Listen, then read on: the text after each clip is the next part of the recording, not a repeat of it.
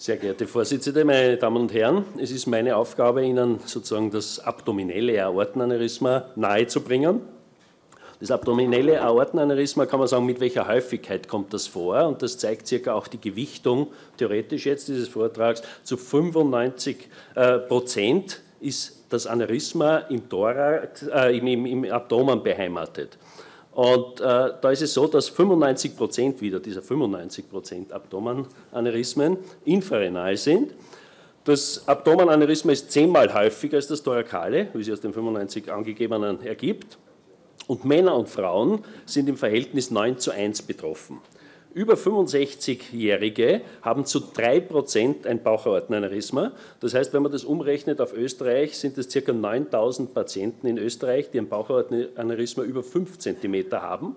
25.000 wären es in etwa, die überhaupt ein Bauchaortenaneurysma haben. Und 5000 der Patienten sind über 6 cm, also wirklich mit mehr als 15% von einer Ruptur bedroht. Äh, die Ursache dieses Aneurysmas, wieder 95 Prozent Atherosklerose, also degenerative Wanderscheinungen, die zu dieser Ausweitung der Bauchaorta führen. 5 Prozent, nicht ganz, sind inflammatorisch, Darunter sind teils syphilitische, mykotische, sind durch Salmonelleninfekte bedingte Entzündungen gemeint. Anders ist noch die Möglichkeit der Dysplasie der Aortenwand, also dysplastische Aneurysmen, da ist das Marfan-Syndrom zu nennen, Elastanlos ist halt schon erwähnt worden, Sek-Barabas, und letztendlich Medianekrose, Airtime-Cell etc. können diese Aneurysmen bewirken. Auch ein Trauma im Rahmen von Autounfällen, von äh, Schwimmunfällen, wenn die Leute in einen Swimmingpool hineinspringen etc., kann äh, dieses äh, Trauma ein falsches Aneurysma der Bauchaorta auslösen, allerdings sehr selten dieser Fall. Die Lokalisation des Aortenaneurysmas äh, ist je nach ihrer Lage zu den Nierenarterien als suprarenal, juxtarenal oder infrarenal eingeteilt. Äh, die infrarenalen stellen das Gros dieser, dieser Aneurysma-Veränderungen und 25 Prozent der Bauchaortenaneurysmen sind vergesellschaftet mit Aneurysmen der Arteria iliaca communis beziehungsweise externer und interner. Das ist an sich auch für die weitere Therapie dann sehr von Interesse, wie ich nachher noch eingehen werde. Die äh, Symptomatik lässt uns auch die Aneurysmen des, äh, der, der Bauchaorta einteilen. Und zwar einteils kann man sagen, Stadium 1 wird bezeichnet das asymptomatische Stadium. Das heißt, der Patient selbst ist eher durch Zufall auf dieses Aneurysma draufgekommen, beziehungsweise hat er selbst eine Vorwölbung im Epigastrium gespürt oder der Arzt durch einen Ultraschall hat es festgestellt. Er selber hat aber keinerlei Beschwerden durch dieses Aneurysma und das betrifft ca. 80 Prozent. Also 8 von 10 Patienten haben kein Problem mit ihrem Aneurysma. Im Stadium 2, das ist das symptomatische Aneurysma, da ist es so, dass der Patient selbst äh, eigentlich sich schon unwohl fühlt. Da sagt er, es ist irgendwas nicht in Ordnung, ich habe Bauchweh, ich habe irgendein Problem, es, im Rücken tut es mir weh, ich habe den Eindruck, es drückt mich irgendwas, er spürt teilweise einen, einen Schmerz durch die umliegenden Organe, wenn das Aneurysma andere äh, äh, anatomische Strukturen mit einbezieht, die auf, auf die Leber drückt oder aufs Duodenum und so weiter. Also da gibt er schon sehr wohl Beschwerden an und das ist auch bereits vom Operativen her mit einem höheren Risiko behaftet, wenn man in diesem Stadium dann eingreifen muss. Und das Stadium 3, das ist klar, das ist das, Fre äh, das, das, Stadium der Ruptur. Es handelt sich hierbei entweder um eine freie oder um eine gedeckte Ruptur. Diese Ruptur kann retroperitoneal oder intraperitoneal stattfinden, wobei die freie intraperitoneale Struktur, äh, Ruptur die gefährlichste natürlich ist, weil das sozusagen das Einzige, was den Patienten limitiert, ist die Blutmenge im Bauchraum, dass da nicht mehr mehr austreten kann in den Bauchraum, weil der so aufgeblasen ist. Das heißt, die Überlebensfähigkeit in dieser Situation ist extrem schlecht und man muss sehr, sehr rasch handeln. Das ist auch für uns immer wieder, kann man nur dazu sagen, die Problematik, wenn ein Patient rupturiert gebracht wird, äh, festzustellen, wohin, was, wo, wohin ist er rupturiert ja? und was ist er rupturiert, weil das akute Abdomen selbst, das aufgetriebene, natürlich, wenn man weiß, ist Aneurysmaträger, tut man sich leicht, aber es könnte auch was anderes sein. Wir haben schon Milzrupturen gehabt, die dann letztendlich als, als Aneurysma gegolten haben und so weiter. Also es gibt verschiedene, das macht die Schwierigkeit, das vorher präoperativ zu diagnostizieren, aber mit einer raschen Methodik, sodass man sagen muss, wenn ein bekanntes Aneurysma besteht, genügt eigentlich ein Ultraschall in dem Sinn, dass man sagt, okay, freie Flüssigkeit im Bauch oder was auch immer, und man operiert, weil es ja so und so nur ums, ums Leben des Patienten geht. Äh, die Diagnostik eben, die, die, sozusagen zu diesem Aneurysma führt, ist relativ gleich, ob es im Spital ist, bei uns in der Ambulanz oder ob der Patient zu Ihnen in die Ordination kommt. Das prinzipiell das erste ist einmal eine klinische Untersuchung und einen Großteil dieser Aneurysmata kann man also klinisch bereits feststellen, nämlich im, im, Bereich um den, als oberhalb des Nabels in etwa, eher linksseitig beheimatet, im, im Epigastrium, äh, findet man eine Vorwölbung, einen pulsierenden Tumor. Der Patient gibt das teilweise auch an, sagt, was habe ich da, da spüre ich so einen, so einen, so einen Tumor. Und äh, das ist für uns also bereits Anlass, dass man sagt, okay, machen wir Ultraschalluntersuchung, schauen wir nach, was das ist. Und mit 80-prozentiger Wahrscheinlichkeit können Sie also so eine mehr wahrscheinlich, also wenn Sie wissen, können Sie es überhaupt nachweisen, aber so 80 Prozent der Aneurysmen werden mit Ultraschall erfasst. Ja? Das sind die, die, die, die sozusagen dann zu uns kommen. Das, was wir uns wünschen als nächstes, und das ist das, was wir uns auch schon wünschen würden, teilweise in der Ambulanz, ist das, dass der Patient mit einem äh, Kontrastmittel äh, zu uns kommt, weil das die Möglichkeit gibt, auch zu sagen, wie, ist das, wie schaut das Aneurysma aus, wie ist die Morphologie dieses Aneurysmas. Hat das Aneurysma einen Hals, dass man unter Umständen interventionell radiologisch intervenieren kann? Gibt es äh, nur mehr die Möglichkeit zu operieren? Wie sind die Beckenarterien, sind die mit betroffen? Welche, welche, äh, äh wie, wie, schaut der Thrombusmantel aus? Ist der symmetrisch oder, oder ist der auf einer Seite überhaupt nicht vorhanden, sodass eine exzentrische Aneurysmabildung vorliegt, die auch bei kleinerem Aneurysma schon eine größere Gefahr beherbergt.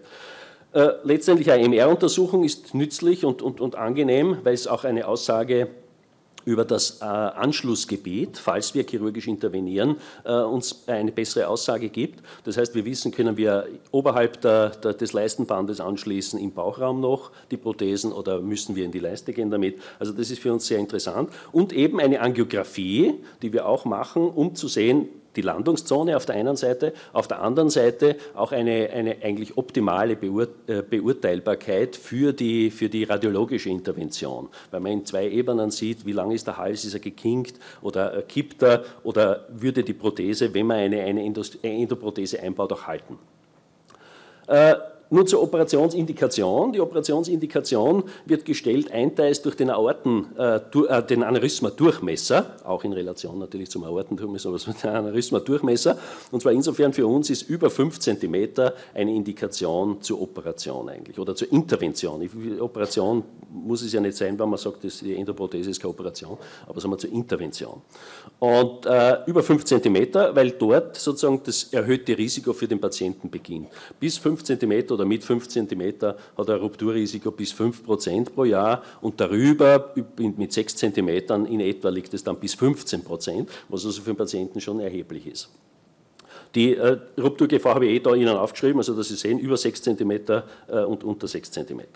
Äh, ebenso entscheidender Faktor ist durch die Kontrolluntersuchungen, wo wir den Patienten, wenn er unter 5 cm ist, haben in dieser Kontrollgruppe äh, die Progression des Aneurysmas. Das heißt, wir können feststellen, wann beginnt das Aneurysma zu wachsen, in welchem Ausmaß wie vorher der Professor Grabenberger schon gesagt hat, je, je, je schneller die Progression, umso kürzer natürlich das, das, Kontrollintervall, um für den Patienten nichts zu, zu versäumen. Und man wird sich auch, wenn man zwei Kontrolluntersuchungen hintereinander eine Dynamik gesehen hat, wird man sich dazu entschließen, eher jetzt schon zu intervenieren mit gutem Wind, weil die Mortalität eines elektiv Operierten null ist, als zu warten, bis er symptomatisch wird und, und, und 10% Probleme auftreten.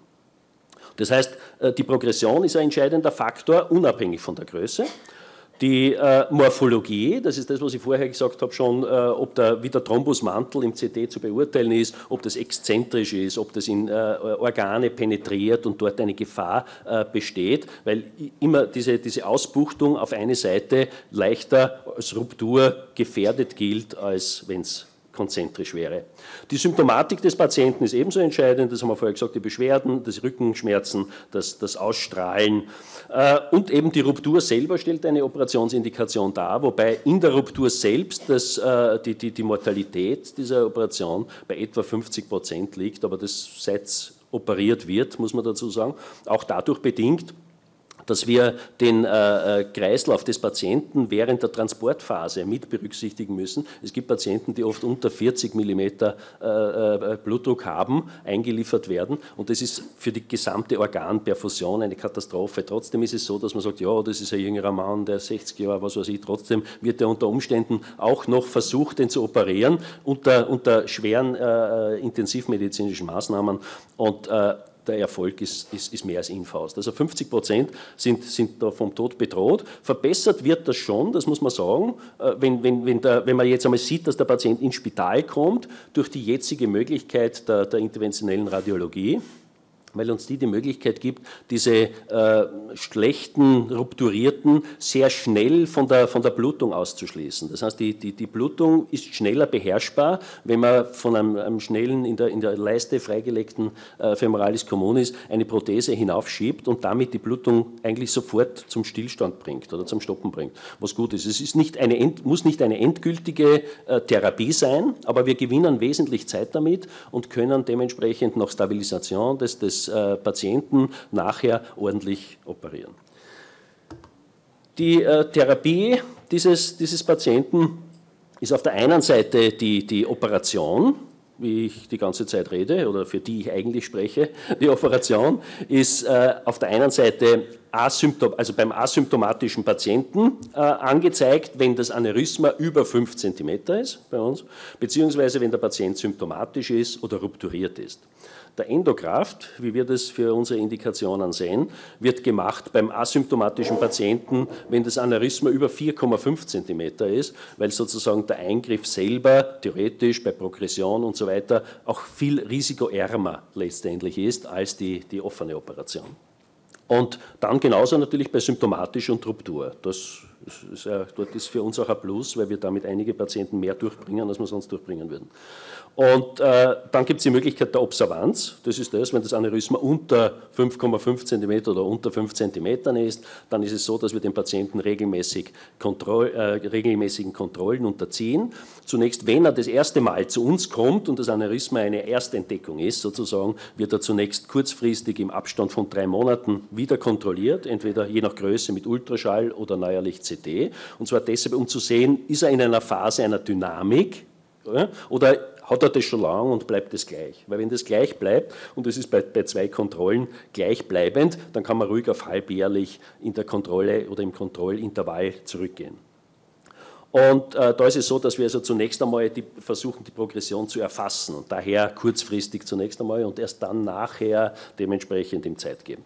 Und dann gibt es so die Möglichkeit bei Patienten, die nicht sehr, sehr operationsgeeignet sind, unter Anführungszeichen, weil sie entweder von ihrem allgemeinen Zustand oder von ihren Begleiterkrankungen, Malignomen, von ihrer Lebenserwartung etc. eine, einer, einer, einer offenen Aneurysma-Operation eigentlich nicht unterzogen werden sollten oder nicht, nicht, nicht unterzogen werden können, nämlich, muss man sagen. Und äh, da ist es so, dass man eben in dem Sinn observiert, und, und, und dementsprechend äh, von Haus aus in irgendeiner Form aber schon klar ist, dass bei uns eigentlich keine, keine Ausschaltung oder keine Intervention, das sind aber sehr wenig Patienten, weil über die Möglichkeit der Endobifurkation ist, sind auch sehr, sehr schlechte Patienten oder sehr, sehr äh, schwache Patienten äh, einer, einer Therapie zuführbar. Wünschen tun wir uns als, als äh, Chirurgen äh, als präoperative Diagnostik ein Kontrastmittel-CD, beziehungsweise wieder den vorher schon erwähnten und, und gewünschte 3D-Rekonstruktion, die äh, in, in äh, europäischen Gefilden eigentlich mittlerweile gang und gäbe ist. Und äh, da, da, ist es so, dass man sagen muss, dass die nicht nur ausgezeichnete Bilder liefert, sondern dass wir auch die, die äh, Umgebung des Aneurysmas dementsprechend dann ordentlich äh, einschätzen können. Du siehst, wo, wo sind die Uretären, wird es verdrängt, werden es mitgenommen und so weiter. Das heißt, auch die, die Komplikation der Begleitverletzung während der Operation wird herabgesetzt, wenn wir eine 3D-Rekonstruktion vor uns haben. Und dann letztendlich die Angiografie, weil im Rahmen der Angiografie eben die Anschlussstellen, die wir als Chirurgen äh, brauchen, äh, uns besser gezeigt werden als mit den herkömmlichen Methoden. Ist das Beispiel auch zum Beispiel, was im Rahmen dieser präoperativen Diagnostik vorkommen kann. Das ist ein 80-jähriger Mann. Die Risikofaktoren zusätzlich zu ihm waren eine koronare Herzkrankheit, eine Hypertonie, hat eine Colitis ulcerosa gehabt. Deshalb ist er auch schon dickdarm operiert worden, zweimalig. Ein Diabetes mellitus hat er gehabt. Ist für uns eigentlich kein, kein Ehrgeiz, den einer chirurgischen Therapie zu unterziehen. Und die ideale Therapie für ihn ist letztendlich eine endovaskuläre Therapie. Die hat er erhalten und das geht ihm ausgezeichnet. Also das ist kein für ihn kein Problem gewesen, das zu überstehen. Wenn man das jetzt operiert, ist es zunächst einmal so, dass man den Situs, also was man, was man vor sich findet, äh, zunächst diesen Aneurysma-Sack hat. In diesem Aneurysma-Sack, den Sie hier sehen, da ist es so, dass die, ja gut, dass hier die Mesenterica inferior ausgeklemmt ist bereits. Es kommt zu einer Inzision des Aneurysmasackes. Nach der Inzision des Aneurysmasackes wird hier der Thrombus entfernt und nach der Entfernung des Thrombus sieht man hier die vorher erwähnten Lumbalarterien. Das sind diese kleinen Gefäße, die, äh, das Rückenmark versorgen und dementsprechend zurückbluten. Die werden dann durchstochen und anschließend wird der Aneurysmasack oben und unten, hier also im Fall für eine Tube-Interposition oder für eine Schlauchprothese vorbereitet, eingeschnitten und die Anastomosen werden dann an der proximalen und an der distalen Bauchaorta vorgenommen. Wir haben hier den intraoperativen Situs, also hier sieht man auch wieder, den, da, der, da, wäre der Hals in etwa des Aneurysmas, hier sieht man das Aneurysma, da drüben irgendwo muss die Mesenterica inferior sein. Die Aneurysma-Ausschaltung äh, sozusagen erfolgt mit einer Tube-Interposition. Hier zu sehen mit einer Replantation der Arterie mesenterica inferior. Daneben sieht man diese Tube-Interposition und hier wird äh, verschlossen der Aneurysma-Sack über der Prothese und letztendlich hier das Retroperitoneum über dem Aneurysma-Sack wieder. Das ist nämlich dahingehend interessant, dass auch jemand, wenn Sie einen operierten Patienten in der Ordination bekommen, immer wieder im Ultraschall hier diese Ausweitung weiter teilweise gefunden wird und man dann das missinterpretiert, unter Anführungszeichen, als bestehendes Aneurysma oder neuerlich aufgetretenes Aneurysma. Und das ist es aber gar nicht, sondern das ist nur der alte Aneurysma-Sack, der über der Prothese liegt und dementsprechend wie ein kleines Aneurysma weiter äh, imponiert. Er kann sich auch mit Flüssigkeit oder mit einem Hämatom füllen. Es kann natürlich auch Ausdruck bereits eines Infektes sein oder im Anastomosenbereich, wenn das hier wäre, eines Anastomosenaneurysmas. Das ist ein falsches Aneurysma, weil es ja nicht die Wände der gesamten Bauchaorta betrifft, sondern zwischen den einzelnen Nähten, die der Chirurg gesetzt hat, herauspfeift und, und, und bläst und sich dort eine, eine, eine, ein Hältchen drüber bildet, eine Abdeckung. Also ein falsches Aneurysma, das einer Intervention bedürfte, sodass man sagen muss, auch ein Patient mit so einem Eingriff ist natürlich regelmäßig zu kontrollieren und muss Ultraschall gezielt die Anastomosen unter Observanz gehalten bekommen. Da sieht man das, die sogenannte Inlay-Technik, das heißt, es wird also ein, ein nach Aufschneiden, was Sie vorher gesehen haben, das ist hier die proximale Anastomose, da sieht man hier die Aortenklemme, die proximale Anastomose, wird die, die Prothese in die Bauchaorta hineingelegt, dieses hineinlegende Anastomose, und zwar zunächst einmal auf Distanz, so wie ein Fallschirm, Parachute, und wird dann hingezogen, dann, wenn die hintere Nahtreihe steht, ist es leicht, die Vorderwand zu nähen und dementsprechend das abzudichten. Dann gibt man den Blutstrom frei, überprüft, ob das dicht ist und anschließend kann man die distalen Anastomosen machen. Da habe ich Ihnen hierher gezeigt, wo die Schwierigkeit liegt oder der Unterschied, warum man einmal eine Schlauchprothese nimmt und andererseits eine sogenannte Bifurkationsprothese, also Aorto biiliakal, biprofundal, bifemoral, je nachdem, wo diese zwei Schenkel angeschlossen werden. Und da ist es so, dass 25 Prozent der Aneurysmen eben, der Bauchortenaneurysmen, diese iliakale Beteiligung haben. Das heißt, dass entweder das Aneurysma selber am Anfang im Abgang in die Ilirka hineingeht oder die Ilirka communis oder sogar intern oder was auch immer, dann muss man dementsprechend das ausschalten. Und wir haben da schon auch mit den Interventionisten gemeinsam sehr, sehr komplexe, schöne Fälle schon behandelt, wo nämlich die Ilirka-Aneurysmen für uns eine, eine, eine echte äh, Challenge darstellen, weil äh, eine Seite können wir, wie hier gezeigt, sehr schön ausschalten aber die äh, zweite Seite, die dieses Aneurysma hat, das ist eigentlich sehr, sehr lebensnotwendig für den Patienten, weil da hängt das, der Mastdarm dran, die Blase, äh, also verschiedene wichtige Organe, die, die nicht so einfach ausschaltbar sind durch dieses Aneurysma. Nicht? Und da haben wir jetzt schon einige Fälle gehabt, wo wir interventionell diese, diese äh, Arterie anschließend verschließen, dass wir es zunächst einmal probeweise okkludieren, schauen, wird es vom Patienten vertragen und wenn das vertragen wird, bekommt er dort ein Endograph drüber und die, das Aneurysma ist ausgeschaltet und er ist praktisch zu 100% therapiert. Also das ist, das ist an sich für uns schon sehr positiv, dass das funktioniert. Hier sieht man jetzt den interoperativen Situs von dem, was ich vorher diesen äh, Fallschirm oder Parachute-Technik, da sieht man hier die Öffnung der Aorta, ja, hier ist die Klemme, die Aortenklemme, hier sieht man die Öffnung und hier sieht man die Prothese und das wird jetzt hier, diese Fäden, ne, da sieht man wie ein Fallschirm, spannt sich das auf und wird auf Distanz genäht, eine Distanzanastomose und dann hingezogen. Hier sieht man dann die fertige Prothese, das ist durch die digitale Fotografie bedingt, der Patient ist nicht umgedreht worden, sondern das ist da proximal. Und da ist distal die zwei Schenkel, also sieht man diese äh, äh, Bifurkationsprothese. Wir bemühen uns beim Ersatz, den zentralen Anteil der Prothese relativ gering zu halten, um eine Verknickung dieser Schenkel hier äh, zu vermeiden, weil je länger der Teil ist, umso mehr, umso größer wird dieser Winkel hier, umso, umso stumpfer und das führt dann letztendlich zu einem äh, unter Umständen erschwerten Abstrom. Äh, die Ergebnisse, die wir haben, muss man sagen, ist es so, dass die Letalität äh, bei asymptomatischen Patienten unter 70 Jahren annähernd null ist. Also es ist ich will nicht sagen kein Risiko, das wäre übertrieben, aber das Risiko ist sehr, sehr gering. Über 70 Jahren steigt das Risiko, die Operation nicht zu überstehen, auf bis zu 2 Prozent, ist also unter 2 Prozent, aber bis zu 2 Prozent. Bei symptomatischen Patienten oder symptomatischen Aneurysmen im Bauchaortenbereich ist es so, dass bis zu 10 Prozent der Patienten an Komplikationen, die sich postoperativ, die ich noch aufzählen werde, ergeben, äh, versterben. Und rupturiert liegt die Mortalität annähernd bei 50 Prozent. Die Lebenserwartung bei einem operierten Patienten ist nach fünf Jahren annähernd altersentsprechend, also so wie andere Nicht-Aneurysmaträger leben, so lebt er weiter, beziehungsweise Patienten, die man über 5 cm nicht operiert hat, leben nur mehr zu 40 Prozent. Äh, das heißt, man sollte absolut, wenn man sowas hat, letztendlich zum richtigen Zeitpunkt operieren. Die Komplikationen, die sich aus dieser Operation ergeben, sind auf der einen Seite periphere Embolien, unterschiedlicher Größe. Ich habe hier sozusagen in der Literatur eigentlich die kritischen Ischämien gemeint. Das sind also die, wo die, die Beine vital bedroht werden durch eine, eine Ischämie.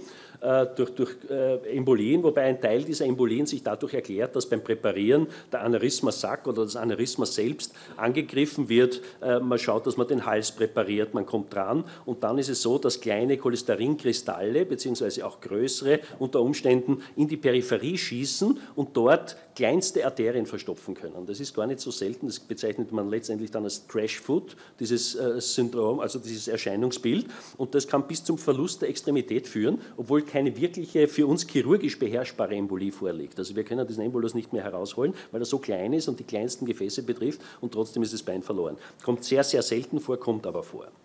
Anders ist es so, dass in dieser Prothese Klotz und Trompen entstehen. Man spült zwar immer wieder, man flascht immer wieder, trotzdem ist es möglich, dass unmittelbar nach der Operation so ein kleiner Thrombus ein Gefäß verschließt und dann eben eine Embolie da ist. Das kann man herausholen normalerweise den, und damit ist es für den erledigt, für den Patienten, der ist gesund und, und, und ist kein Problem.